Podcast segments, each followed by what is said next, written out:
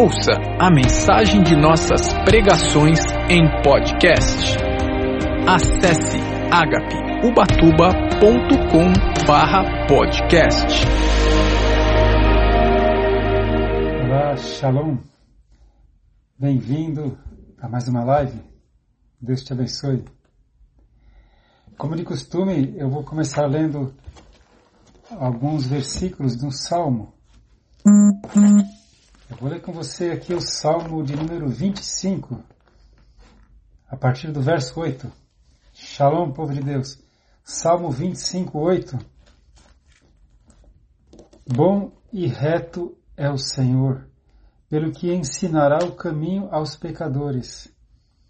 Guiará os mansos retamente, e aos mansos ensinará o seu caminho. Todas as veredas do Senhor são misericórdia e verdade para aqueles que guardam o seu conserto e os seus testemunhos. Olha que palavra profunda, Salmo 25, 8.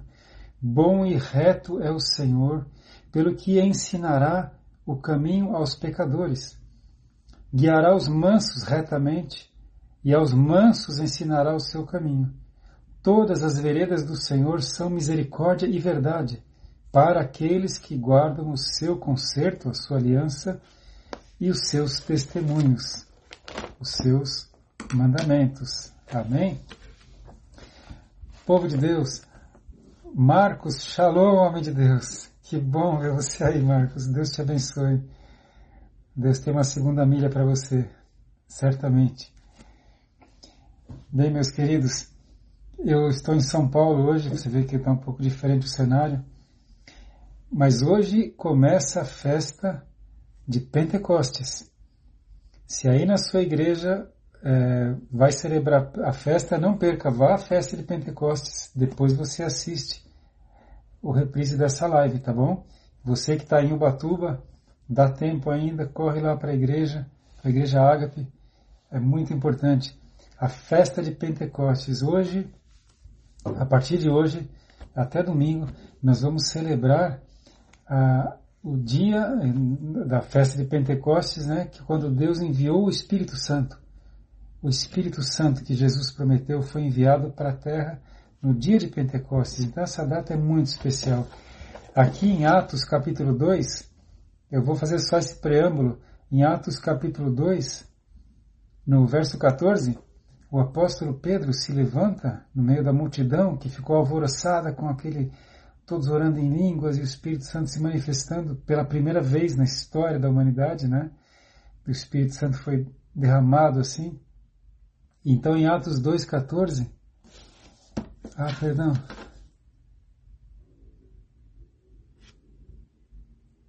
Amém, Nice, que bênção. Seu amigo foi curado do câncer. Aleluia. Deus é bom o tempo todo, irmãos.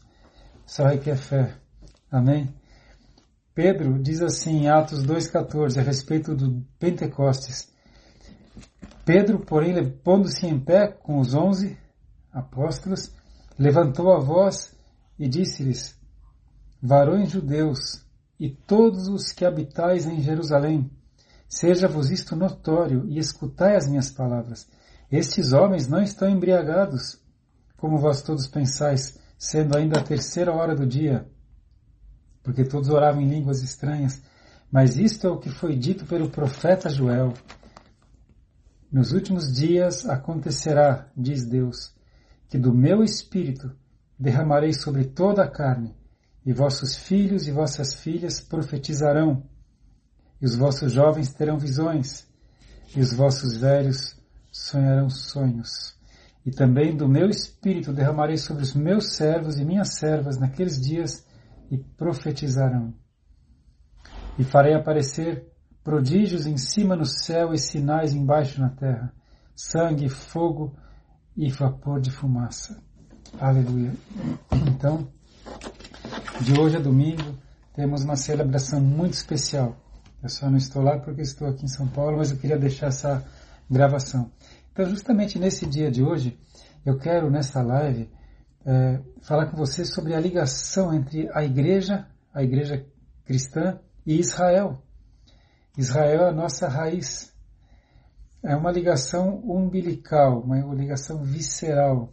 É uma aliança muito profunda. E muita, muitos não sabem disso. Muitos cristãos não sabem da ligação entre Israel e a igreja, ou entre a igreja e Israel. Então eu quero, eu vou, claro, isso é um tema tão vasto, mas eu quero pincelar alguma coisa com você. Vamos lá para Lucas 21. Peço que você abra sua Bíblia em, em Lucas capítulo 21. Jesus falou de muitos sinais que iriam acontecer antecedendo a sua volta. Você sabe, Jesus já veio e ele voltará, ele prometeu que ele vai voltar. Quando ele voltar, ele vem para buscar a sua igreja. E ele relatou muitos sinais. É, isso está relatado no Evangelho de Lucas, no capítulo 21, no Evangelho de Mateus, no capítulo 24, e no Evangelho de Marcos, no capítulo 13. Todos falam, relatam esse discurso de Jesus, os sinais que antecedem a sua volta. E tem um desses, eu vou falar hoje, eu quero enfatizar com você os sinais que Jesus fala a respeito de Israel de Jerusalém. Amém? Então, tem um sinal importantíssimo que se cumpriu nos nossos dias, que foi o retorno de Israel para a Terra Santa. Hoje, depois de muitos anos, Israel é governada pelo povo judeu, Jerusalém é cuidada novamente pelo povo de Israel, pelo seu povo. Então, olha, eu quero ir com você lá para Lucas 21, quatro versos importantes que Jesus fala a respeito da sua volta, fazendo referência a Israel e Jerusalém. Você está comigo aí? Amém? A ligação entre a igreja e Israel, a ligação entre Israel e a volta de Cristo, e entre o reavivamento da igreja. Está em Lucas 21, no verso 20. Lucas 21, 20. Aqui Jesus fala a respeito dos exércitos do imperador Tito, romano, Lucas 21, 20. Mas, Jesus disse, quando virdes Jerusalém cercada de exércitos, sabei então que é chegada a sua desolação. Isso aconteceu no ano 68. Você sabe que Jesus morreu no ano 33 e foi assunto ao céu. No ano 68, o imperador romano Tito cercou Jerusalém e destruiu o templo. O templo de Jerusalém foi destruído no ano 70. Jesus havia chorado sobre a cidade. Lembra? Jesus falou: Jerusalém, Jerusalém, quantas vezes eu quis cuidar de você, como a galinha cuida dos seus pintinhos, mas vocês não quiseram. Então aqui Jesus disse: quando vocês virem Jerusalém cercada de exércitos, saibei que é chegada a sua desolação. Anos 68 a 70 da nossa era cristã. O verso 24, Lucas 21, 24, aqui fala sobre a dispersão dos judeus. Os judeus só, só estavam lá em só havia judeus em Israel, até então. Ali era sua nação, era o seu país, era o seu povo, era a sua língua, seus costumes. Mas eles foram dispersos, expulsos. Então, Jesus fala sobre isso, então, no verso 24, Lucas 21, 24. Ah, e cairão a fio de espada e para todas as nações serão levados cativos, e Jerusalém será pisada pelos gentios, até que os tempos dos gentios se completem. Olha, tem coisas importantes aqui nessa fala de Jesus. É, Jesus disse que ia acontecer, e isso aconteceu naquela época. Muitos, muitos é, judeus morreram naquele cerco que os romanos fizeram. Outros fugiram da cidade e nunca mais voltaram para Jerusalém. Logo depois disso, os judeus já passaram a ser encontrados em todo o mundo, eles foram expulsos e dispersos por todo o mundo.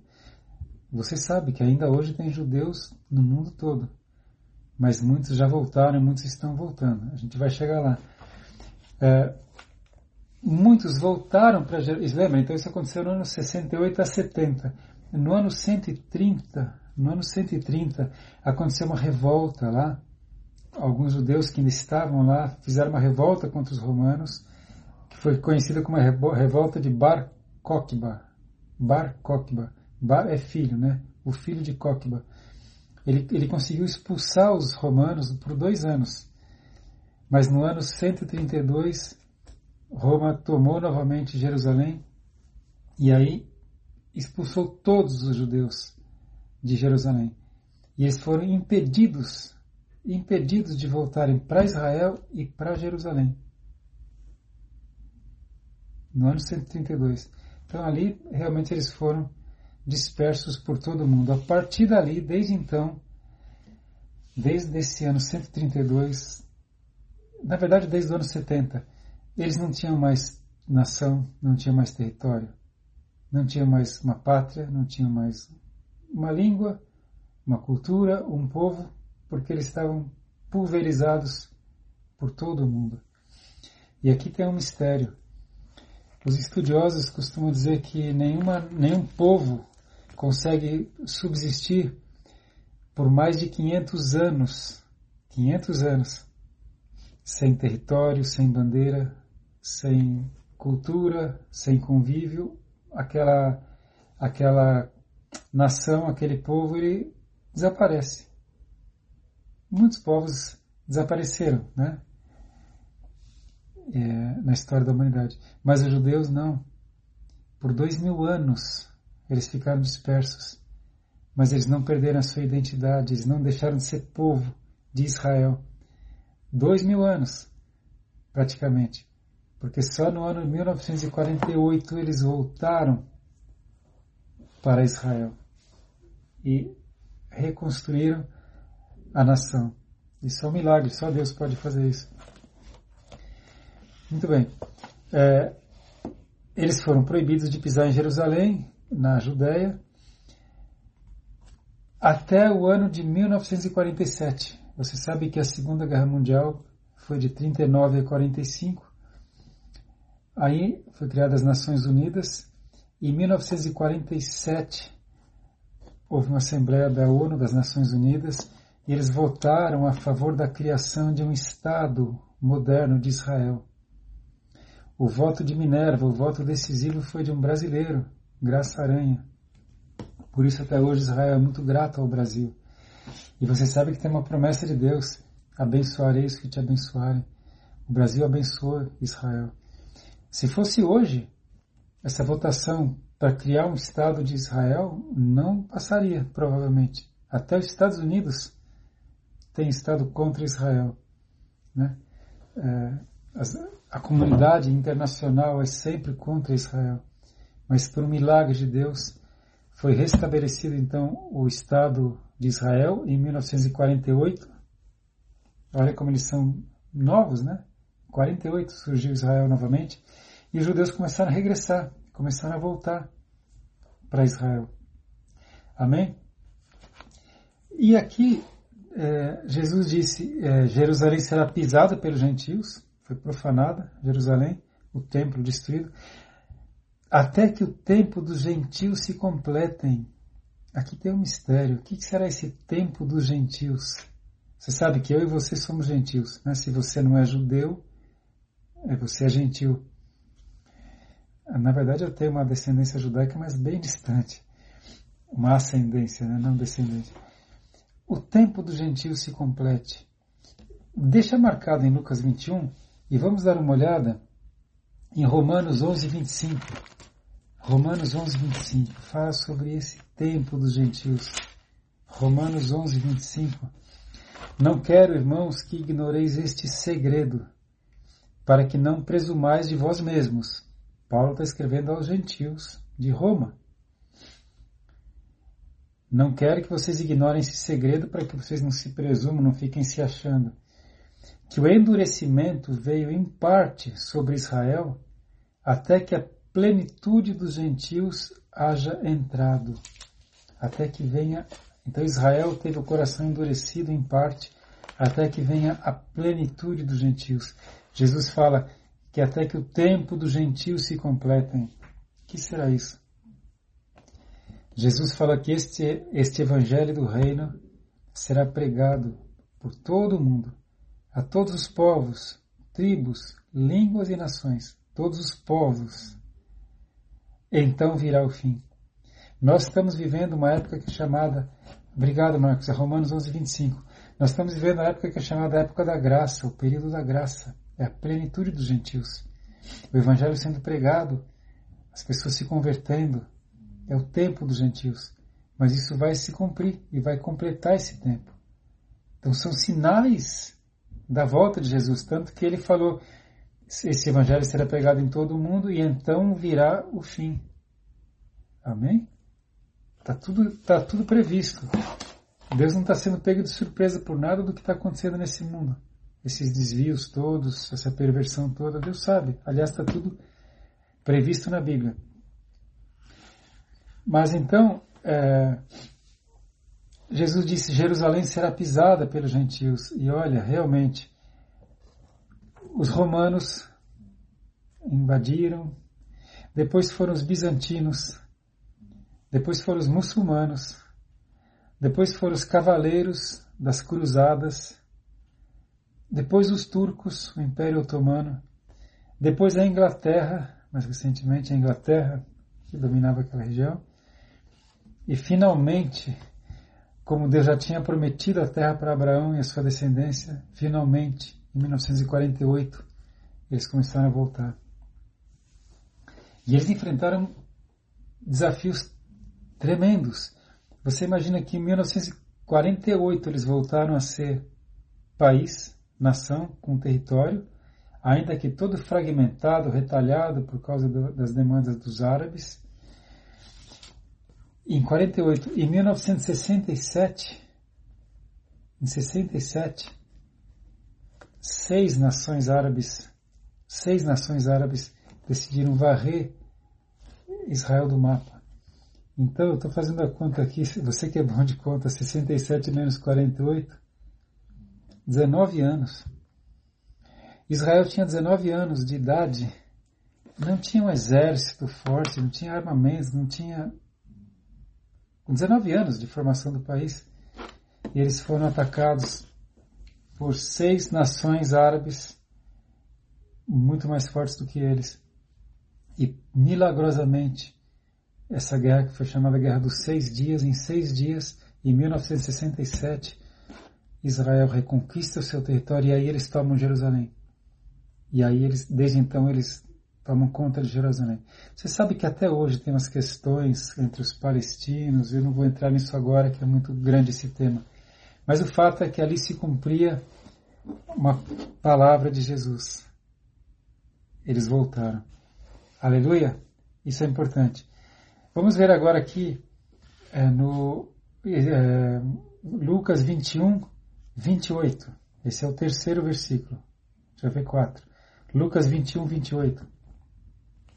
Ora, quando essas coisas começarem a acontecer, Jesus disse, olhai para cima e levantai a vossa cabeça, porque a vossa redenção está próxima. A vossa redenção está próxima, Jesus fala. É, e, e isso já aconteceu nos nossos dias. Israel voltou para para Israel, né? Voltou para Israel, voltou a tomar conta de Jerusalém. E Jesus fala então: olha para cima, levante sua cabeça, porque a sua redenção está próxima. Redimidos pelo sangue de Jesus, a nossa redenção está próxima. O relógio, o relógio do mundo é Israel. Tanto que você vê que há anos e anos e anos Israel notícia todo dia. Um país pequeno, Todo dia tem notícias de Israel. Pode reparar, repara nisso. É o relógio do mundo é Israel. E Jesus fala que quando essas coisas estivessem acontecendo, a nossa redenção está próxima. São sinais da volta de Cristo. A gente não sabe quando é. E Jesus fala ainda sobre geração. É o, é o quarto versículo que eu quero ler com você, que é o verso 32. Lucas 21, 32. Em verdade vos digo que não passará esta geração até que tudo aconteça. Não passará esta geração até que tudo, se, tudo aconteça. Que geração seria essa? Né? Será que é a geração da época de Jesus? Não, porque já passou aquela geração e a redenção ainda não aconteceu, né? O, o arrebatamento, a volta do Messias. É, como é que será esse, qual será que é o tempo de uma geração? Olha, o Senhor Deus levou Israel através do deserto por 40 anos, certo? E Deus chamou de geração aquele período de tempo. Por isso, muitos interpretam que uma geração são 40 anos. Se fosse, né, é 67 mais 40, dá 1967, ah é, mais 40 anos,